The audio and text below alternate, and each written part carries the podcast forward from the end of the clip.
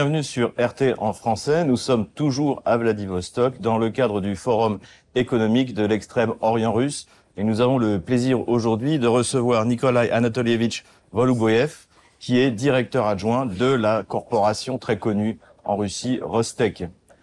Bonjour Nikolai Anatolievich. Bonjour. Merci d'avoir accepté de nous accorder une interview. Passons à ma première question. Rostec est une structure très large. Pourriez-vous nous décrire en quelques mots comment elle fonctionne? L'entreprise publique Rostec est une des plus grandes sociétés russes. Elle regroupe environ 800 organisations scientifiques et industrielles. Nous employons près de 600 000 spécialistes de différents corps de métier. Nous sommes présents dans 60 régions de Russie. L'entreprise elle-même est en premier lieu une entreprise de construction mécanique qui produit d'une part pour les besoins du complexe militaro-industriel et élabore et propose d'autre part une production pour le civil. Quelles entreprises phares font partie de Rostec? La première qui vient à l'esprit, c'est Uralvagonzavod. Uralvagonzavod est une de nos grandes sociétés de la holding. Outre Uralvagonzavod, nous avons des entreprises connues comme le Consortium aéronautique unifié, le consortium unifié de construction d'instruments de précision, OPK, Hélicoptères de Russie, ce sont des sociétés holding du type de société anonyme. La société Rostec, elle, est une structure à but non lucratif. Notre objectif est de regrouper tous ces actifs, d'élaborer de nouveaux produits et, via les sociétés holding, dont les entreprises en question font partie, avoir une production répondant aux besoins du pays et de la défense militaire, concourir à la sécurité de l'État ainsi qu'au confort des citoyens en ce qui concerne la production civile. Quelle est la répartition entre les produits civils et militaires? C'est moitié-moitié C'est organisé euh, comment? Plusieurs entreprises travaillent sur l'objectif fixé par le président russe de faire passer d'ici 2030 la part du civil à 50% de leur activité. En réalité, nous avons prévu d'atteindre cet objectif vers 2025. Je peux déjà dire que d'après le bilan 2022, les recettes de la société se sont élevées à 2116 milliards de roubles, dont pratiquement la moitié, pour être précis 44,5%, sont issus de la production civile, le reste relevant du militaire. Qui est le fondateur? L'État uniquement? Avez-vous l'intention de faire intervenir des investisseurs privés? L'entreprise a le statut de société publique puisqu'elle a été fondée et créée par l'État et son activité est réglementée par la loi. En 2007, la Douma a voté une loi sur la gouvernance de la société publique Rostechnologia, c'était son nom à l'époque. En 2014, le nom a été changé en Rostec. En principe, c'est une entreprise publique à part entière, l'État étant donc l'unique fondateur. J'ai déjà mentionné que nous sommes une organisation à but non lucratif et pas une société anonyme. Voilà pourquoi la société pratique largement le principe du partenariat public-privé.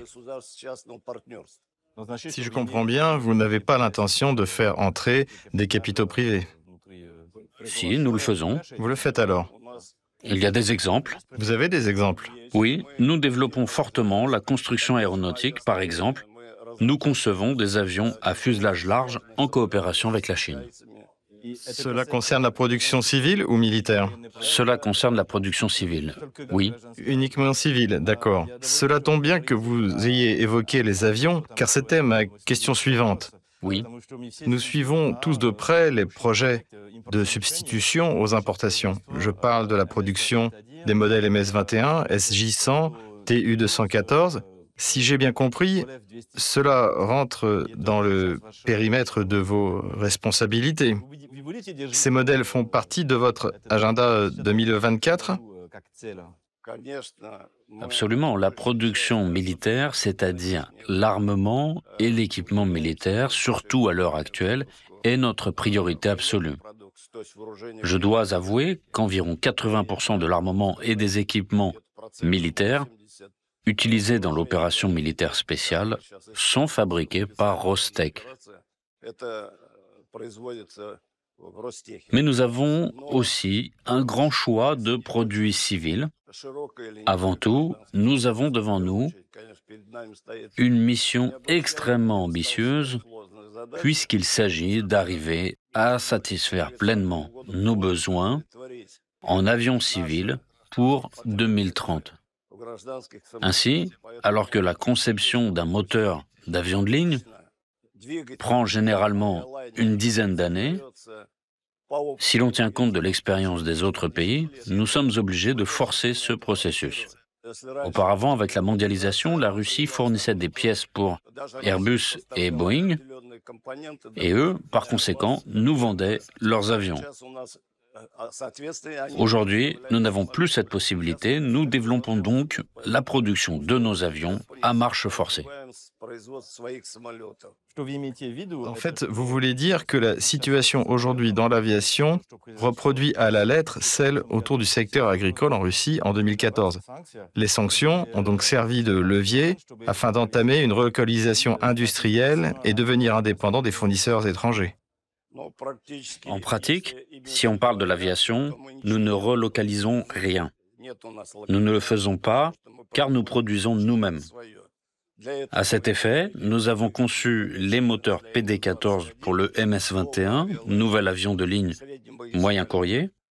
Nous avons conçu le moteur PD-8 pour le nouveau SJ-100 et la production en série des MS-21 devrait être lancé l'année prochaine. Ils ne sont rien inférieurs aux modèles de la dernière génération de Boeing ou Airbus, ils leur sont même supérieurs sur certains aspects. Nous les produisons de A à Z, y compris les systèmes électroniques qui sont en train d'être mis au point. Le MS-21 a déjà effectué plusieurs vols d'essai. Quant au Superjet 100, d'ici 2030, nous sommes censés produire 270 avions de ligne MS-21 et entre 140 et 147 SJ-100. En tout, nos compagnies aériennes devraient recevoir environ 500 avions. En dehors des modèles cités plus haut, il s'agit des modèles Tupolev Tu-214 et Ilyushin 114-300. Tous ces modèles sont produits par notre société. À long terme, vous avez prévu de produire un nouveau type d'avion? Un projet de ce type existe-t-il? Je pense que le constructeur y travaille. En dehors de la construction aéronautique, dans quel autre domaine les sanctions ont-elles donné une impulsion à la production locale, puisqu'il n'est plus possible de compter sur les pièces étrangères? À la différence d'autres entreprises nationales, Rostec est pratiquement sous le coup des sanctions depuis 2014. Notre principal intermédiaire étatique dans le domaine de la coopération militaire et technique est Rosabaron Export, une entité majeure, notre base. Avant 2014, elle faisait déjà l'objet de sanctions. Les sanctions étaient tantôt appliquées, tantôt levées. Voilà. Rosabaron Export, c'est une organisation qui exporte des armes. Oui, j'ai bien dit qu'il est question de coopération militaire et technique. Oui, elle vend des armes. Il faut dire aussi que certains types d'armements avaient été aussi achetés par l'intermédiaire de Rosabaron Export auparavant. Aujourd'hui, nous les produisons nous-mêmes, mais la coopération militaire et technique continue. Dans quel domaine les sanctions nous sont-elles fait du mal? Nous venons justement d'évoquer la construction aéronautique dans un sens, oui, elle a été touchée. Deuxièmement, les composants électroniques et surtout la microélectronique. Nous achetions pratiquement tous nos microprocesseurs à d'autres pays, à l'étranger, Aujourd'hui, nous concevons les nôtres. D'ailleurs, les sanctions nous ont incités à accélérer le processus. Là où c'est possible de relocaliser, nous relocalisons. Ou au contraire, nous élaborons nos propres conceptions. Cela veut dire que Rostec produit également des composants microélectroniques? Oui, bien sûr. Nous avons toute une société holding que j'ai déjà mentionnée, le Consortium unifié de construction d'instruments de précision, il regroupe des ingénieurs qui travaillent à la recherche et au développement, font des études de conception de toutes sortes. Bien entendu, il s'agit aussi de la production de composants microélectroniques ou autres pour les besoins de la communication, y compris de la télécommunication, et ainsi de suite. Coopérez-vous avec la Chine dans ce domaine? Car la Chine montre de bons résultats en la matière aujourd'hui, surtout en ce qui concerne les puces. Je dirais que Rostec entretient une coopération de longue date avec la Chine, les pays de l'Asie du Sud-Est ou l'Inde. Évidemment, si on achetait des produits en Occident à l'époque, aujourd'hui, on s'est tourné vers l'Asie. Je dois souligner que la Chine est très avancée en ce qui concerne le niveau des réalisations des produits radioélectriques ou microélectroniques. Elle fabrique des produits de grande quantité, dirais-je. Effectivement, nous collaborons étroitement avec eux. Il s'agit partiellement d'achats en Chine, mais nous cherchons aussi à implanter la production chez nous. Et comme je l'ai déjà dit, nous avons nos propres inventions. Donc je suis enclin à penser que nous ferons également des progrès dans ce domaine. J'aimerais aborder le sujet de la fabrication des armes, parce que cela a été une mauvaise surprise pour l'Occident, que la Russie ait pu accélérer si rapidement le rythme de sa production de munitions et même de chars. Comment la Russie a-t-elle atteint ce résultat alors qu'en Occident cela s'avère quasi impossible? Comment pourriez-vous l'expliquer? L'opération militaire spéciale a exigé une accélération non pas simple mais radicale de la production de munitions, d'armes et de matériel militaire. Notre armée a de très gros besoins, ce qui a obligé nos usines à travailler en rotation, en trois, voire en quatre équipes. Je vous dirais donc qu'en ce qui concerne les munitions, certaines usines ont multiplié leur production par 20 en 2023 par rapport à l'année 2022. Sur certains produits industriels, on a assisté à une multiplication par 50. Tout cela grâce à un travail plus intense, à une intensification de la productivité. Sans rien vous cacher, le gouvernement nous aide beaucoup. Pour les personnels, ça je le comprends bien. Mais cela veut dire que vous avez tout préparé pour pouvoir produire une grande quantité de munitions Aviez-vous effectué un travail préparatif Je ne vous le cacherai pas, c'est un problème important pour nous, au niveau des cadres aussi, parce que nous manquons de spécialistes qualifiés. Nous venons donc d'élaborer un programme de formation des cadres en coopération avec le ministère de l'Enseignement supérieur. On y a inclus des programmes sous l'égide du ministère, notamment ce qu'on appelle professionnalité, un programme destiné à promouvoir l'intérêt pour les métiers du génie et à lier formation et industrie. Deuxièmement, nous disposons de toute une palette de parcours de formation à l'intérieur de notre entreprise. Par exemple, celui qui est consacré à l'aéronautique, avions et hélicoptères. Avec l'Université de l'aviation de Moscou et plusieurs autres universités spécialisées, nous avons élaboré un programme, Krilia Rosteka, les ailes de Rostek, qui a pour but de former des spécialistes pour l'industrie en question. Avec le concours de l'Université fédérale du Sud et de l'Institut radioélectrique, qui fait partie de l'Université de technologie russe, nous avons aussi élaboré le programme Code Rosteka, le code de Rostek. Aujourd'hui, sur la base de notre holding Schwabe, nous sommes en train d'élaborer et de mettre en place encore un autre programme, c'est le programme BiotechMed, conçu avec la participation de l'Université technique Baumann de Moscou, et dans un tout autre secteur, car en dehors des avions, des chars et des armements, l'entreprise travaille de façon poussée à la production d'équipements médicaux et dans le domaine de la pharmacologie. Nous avons donc besoin de spécialistes. Ils sont aujourd'hui très demandés. J'aimerais poursuivre sur les très mauvaises surprises pour l'Occident. Il y avait ce produit de votre fabrication, le Lancet. Je dirais que ce sont des produits de niche. Comment vous êtes-vous retrouvé être le producteur des drones kamikazes Des drones kamikazes les plus efficaces. Comment cela a été possible On savait tous qu'Israël en fabriquait, mais le vôtre, il est tout simplement génial. Qui a dirigé le projet Je ne vous donnerai pas de nom. Oui. Ceux qui en ont besoin les connaissent.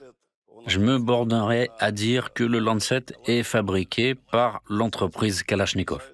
Une marque bien connue, n'est-ce pas? Outre les armes légères ou d'autres types, les munitions et ainsi de suite, ces Koulibin, comme nous les appelons, du nom de l'inventeur russe Ivan Koulibin, ont su créer ce drone exceptionnellement efficace et bon marché, et bon marché, dont il est presque impossible de se défendre. On est en train d'intensifier sa production car l'aéronef est très prisé par l'armée russe. On œuvre aussi sur d'autres types de drones.